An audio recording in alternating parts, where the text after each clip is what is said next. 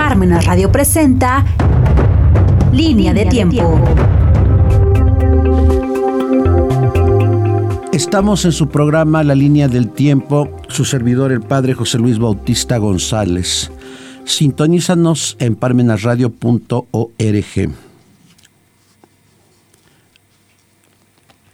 El gran historiador Herodoto afirmaba en su prólogo sobre los nueve libros de historia que él mismo indagó si los acontecimientos que se decían de tal lugar eran ciertos.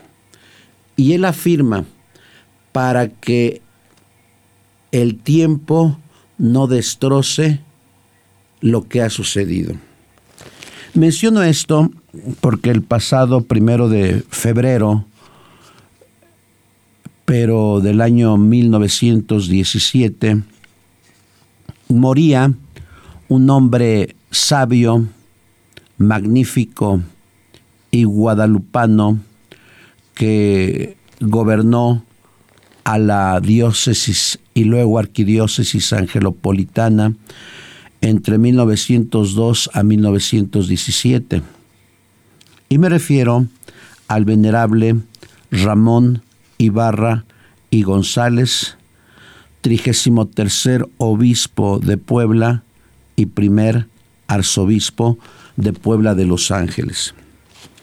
Él nació en el lejano año 1853, el 22 de octubre, en Olinalá, Guerrero.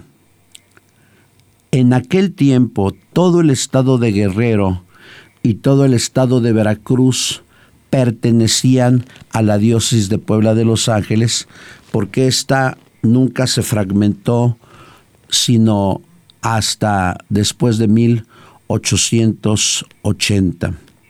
Por tanto, nació perteneciendo a la diócesis angelopolitana. Él era hijo único del segundo matrimonio del señor Miguel Ibarra y doña María del Refugio González. Por tanto, no tuvo primos ni sobrinos porque fue hijo único del segundo matrimonio porque Miguel Ibarra había sido casado y había tenido hijos en su primer matrimonio se podría decir que tuvo medios hermanos. A los dos días lo bautizaron como José Ramón María Salomé. Por ende, su papá ya era mayor cuando fue bautizado, porque ya era el segundo matrimonio. ¿Dónde recibió su educación? En la ciudad de Matamoros, bueno, en aquel tiempo era un pueblo, Matamoros, que está en el sur de la geografía poblana, después vino a Puebla y estudió en el Colegio Franco-Mexicano, situado en el centro de Puebla de Los Ángeles, pero cuando él tenía 14 años, muere su papá, y su mamá se lo lleva a más allá de la Mixteca poblana y me refiero en Acatlán de Osorio. En Acatlán de Osorio fue educado precisamente por un virtuoso e inteligente clérigo que era el párroco doctor Anastasio de Jesús Cáceres, que fue él que le transmitió a través de su vivo ejemplo la vocación del adolescente al sacerdocio. Recordemos que en aquel tiempo México transitaba tristemente en revoluciones intestinas, la llamada o mal llamada guerra de reforma de 1858 a 1860, después el Segundo Imperio encabezado por Maximiliano de Habsburgo y finalmente a la muerte de este fusilado por orden de Juárez en el Cerro de las Campanas en 1867, gobernó México con precariedad Benito Juárez hasta su muerte. Por tanto, le tocó vivir las consecuencias de la persecución religiosa.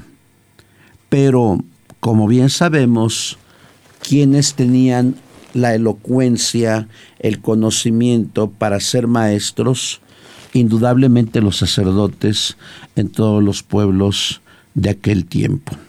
Por eso el padre Anastasio de Jesús Cázares pudo sembrar en él una vocación específica al sacerdocio. Precisamente cuando él tenía 16 años, en el año 1869, ingresa al seminario palafoxiano, que en aquel tiempo, años después, se convirtió en la llamada Academia Teojurista. Y él se distinguió por su ejemplo, su comportamiento de respeto y obediencia, caridad y sencillez. Al mismo tiempo que estudiaba filosofía, asistía a las clases de física en el Colegio del Estado, mereciendo especial reconocimiento del maestro Simón Aguirre. Iguales notas obtuvo en el seminario en lugares teológicos, en derecho natural, en teología dogmática, en derecho romano, civil y canónico, en historia eclesiástica y en sagrada escritura. Había en aquel tiempo un reconocimiento que se intitulaba al mejor actuante y él recibió ese reconocimiento. En 1874 le otorgó la Academia Teojurista el diploma singular de honor por su aplicación y adelantos. Ya para el año 1876 había terminado los estudios de jurisprudencia, es decir, de derecho civil. De su estancia en el seminario tenemos el testimonio del gran periodista mexicano que también estudió en el seminario y nos referimos a don Trinidad Sánchez Santos, que por cierto compiló su biografía y su obra un queridísimo arzobispo de Puebla, y me refiero a don Octaviano Márquez y Toriz. Trinidad Santos, Santos perdón, fue contemporáneo de él en el seminario, y lo cito textualmente.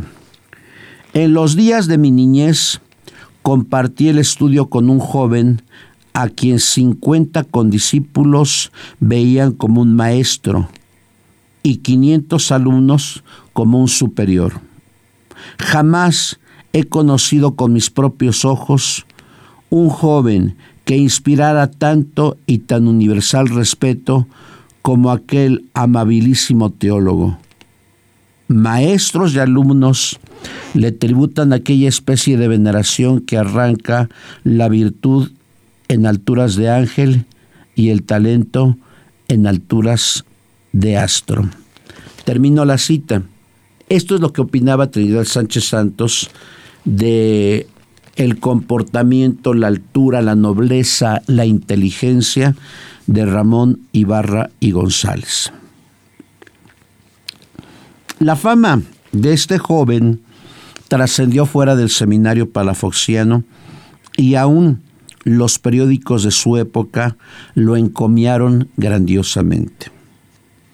Por esta razón, en junio del el año 1877, ya estaba gobernando don Porfirio Díaz Mori, dicho sea de paso, el mejor presidente que ha tenido México, o citando al padre Ignacio González, conocido historiador de Puebla, lo llama Tlatuani, porque él dice que en México nunca ha habido presidentes, ha habido Tlatuanis, porque no se vive una democracia, una democracia aparente.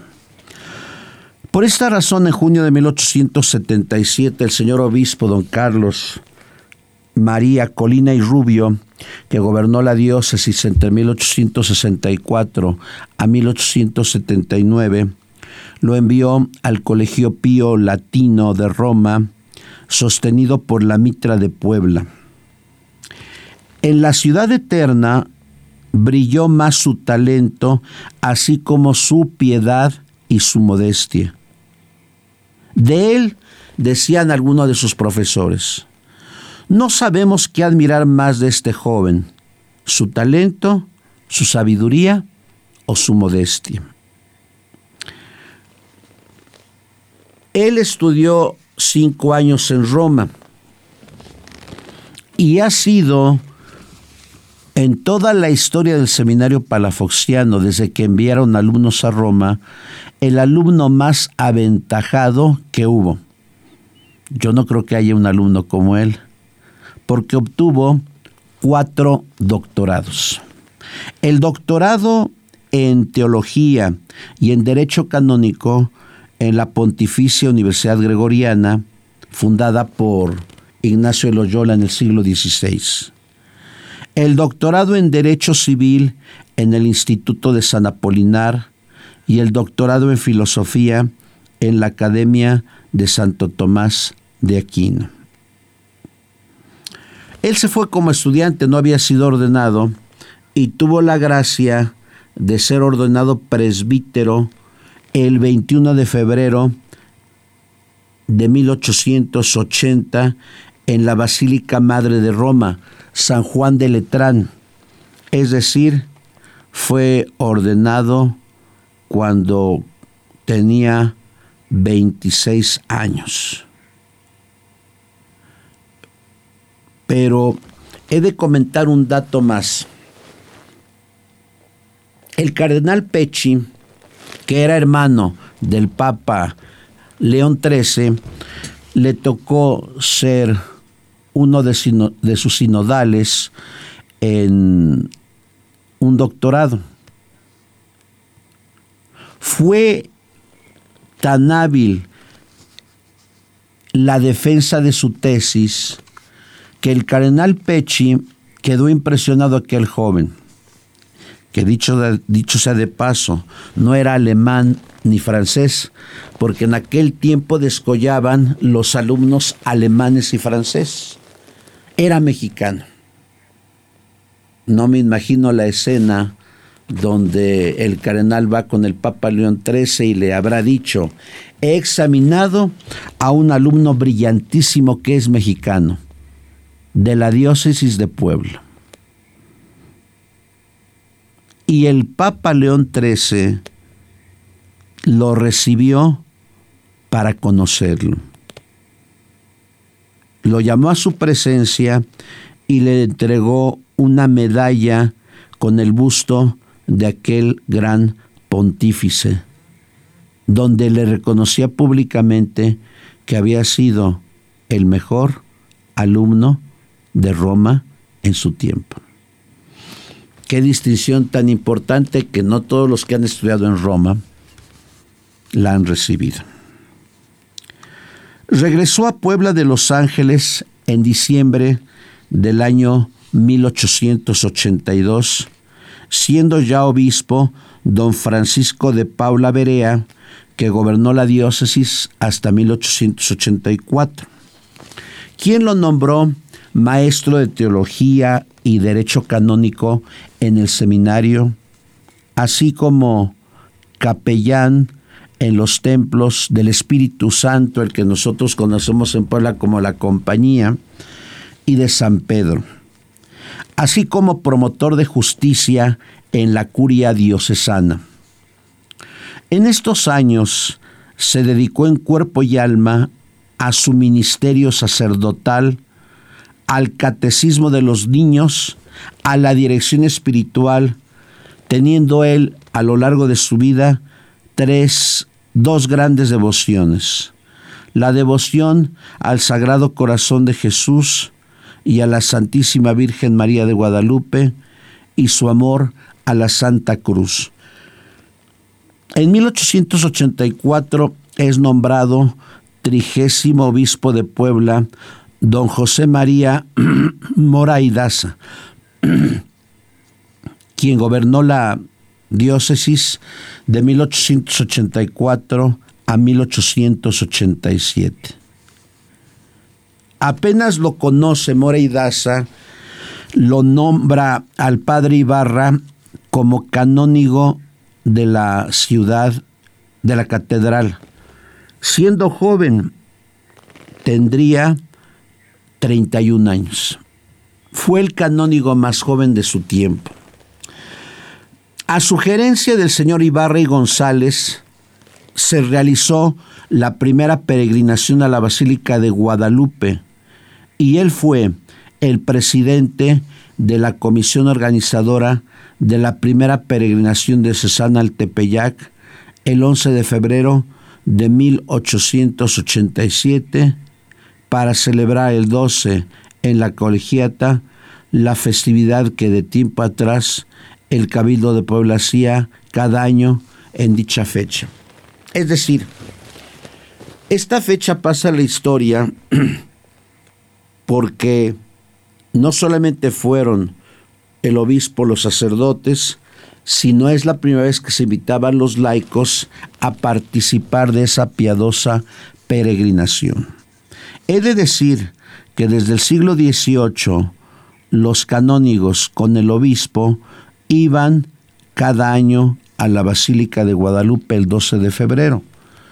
Pero este año, 1887, 12 de febrero, fue la primera peregrinación de los laicos con el obispo y el presbiterio a la villa de Guadalupe. En diciembre de 1887 muere intempestivamente el obispo Mora Daza. Y ustedes saben canónicamente que cuando muere un obispo en funciones, se tiene que nombrar un vicario capitular que hace las veces del ordinario. Y se juntaron los señores canónigos, todos ya eran mayores. El más joven era Ramón Ibarra y González. ¿Y cuál sería la sorpresa de que no se nombró a, a ninguno de los mayores? Fue elegido vicario capitular de la diócesis el señor canónigo Ramón Ibarra y González a sus escasos 34 años y con sabiduría y prudencia gobernó la diócesis desde diciembre de 1887 hasta el 2 de septiembre de 1888, que la entregó al obispo nombrado, don Francisco M. Vargas, que gobernó la diócesis de 1888 a 1896.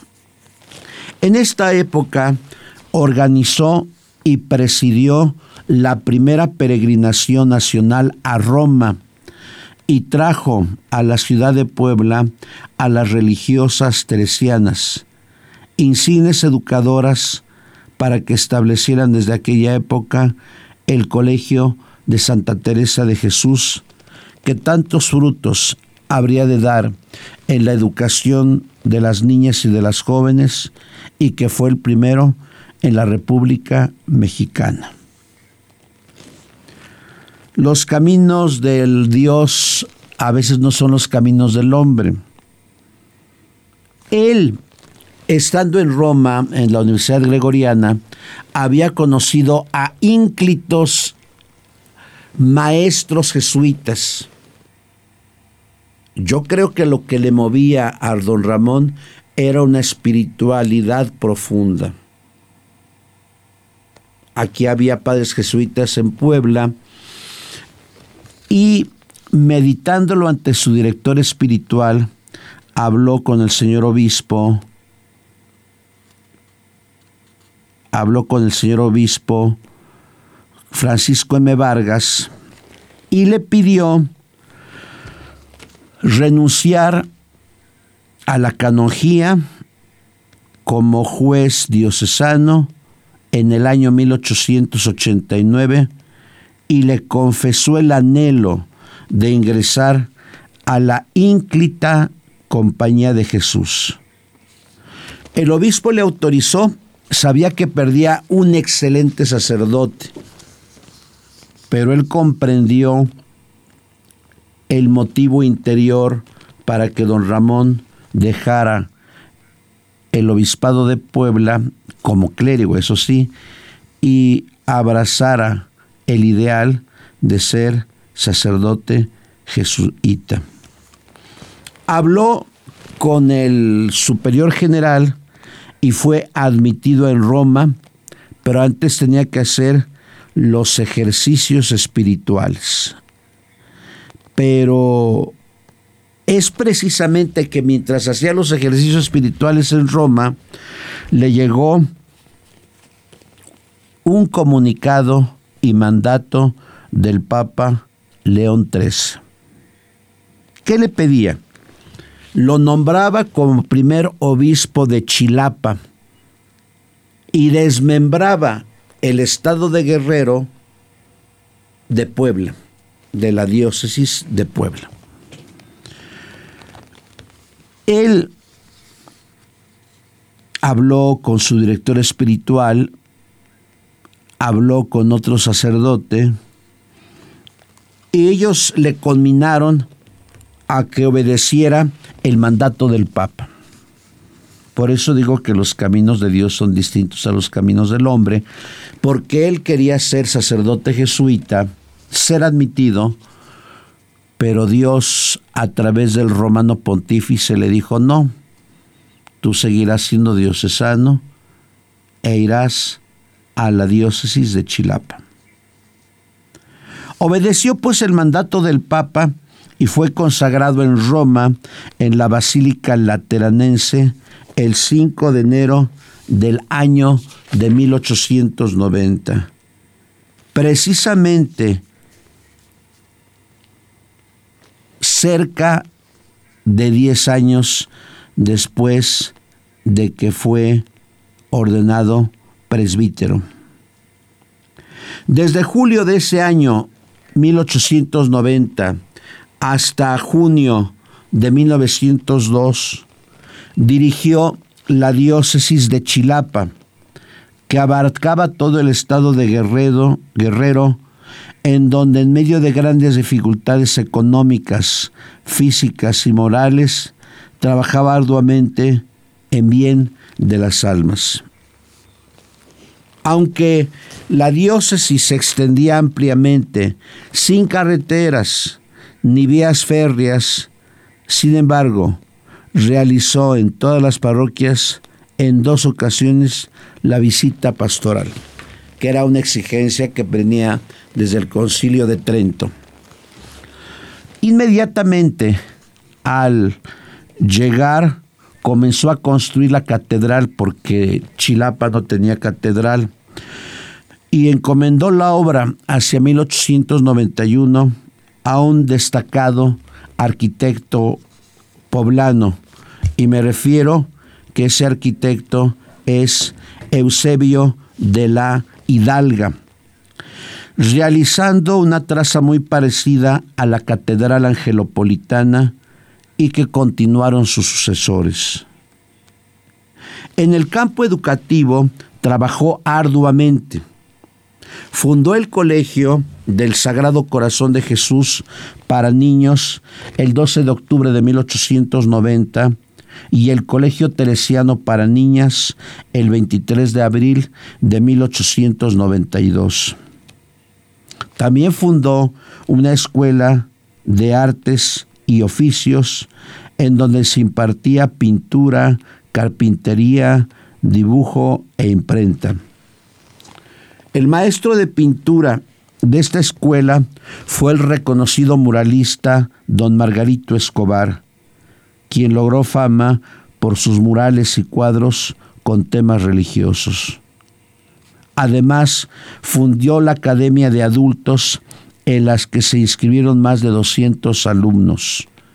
Esta academia tuvo el apoyo financiero del conocido comerciante José María Andraca, que por cierto tiene, que por cierto tiene eh, aquí en Puebla de Los Ángeles tiene familia, la familia Andraca, a quien le mandamos un saludo cariñoso. Además fundó a los misioneros guadalupanos con ilusión de que se dedicasen a la evangelización y civilización de las razas indígenas. Fundó obras sociales a favor de los indígenas y de los pobres, como la fundación del Hospital del Sagrado Corazón de Jesús, así como formó consejos para la formación intelectual y espiritualidad del clero. Una de las grandes obras que fundó el 13 de mayo de 1895, junto con la señora Concepción Cabrera de Armida, fue el famosísimo Apostolado de la Cruz.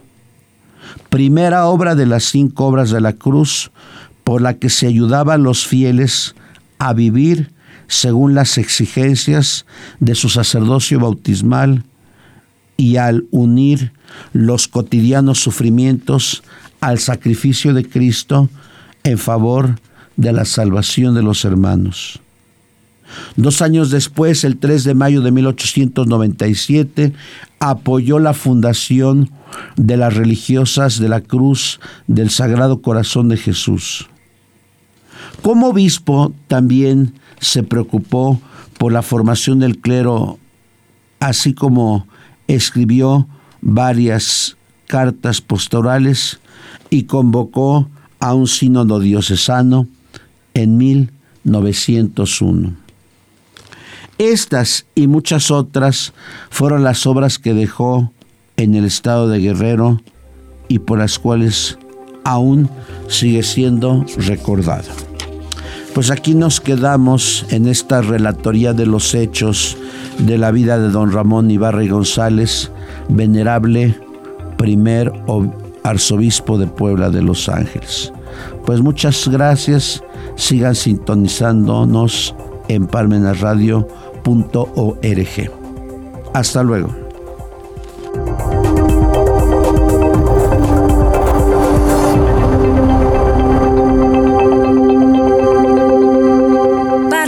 Radio presentó Línea de tiempo.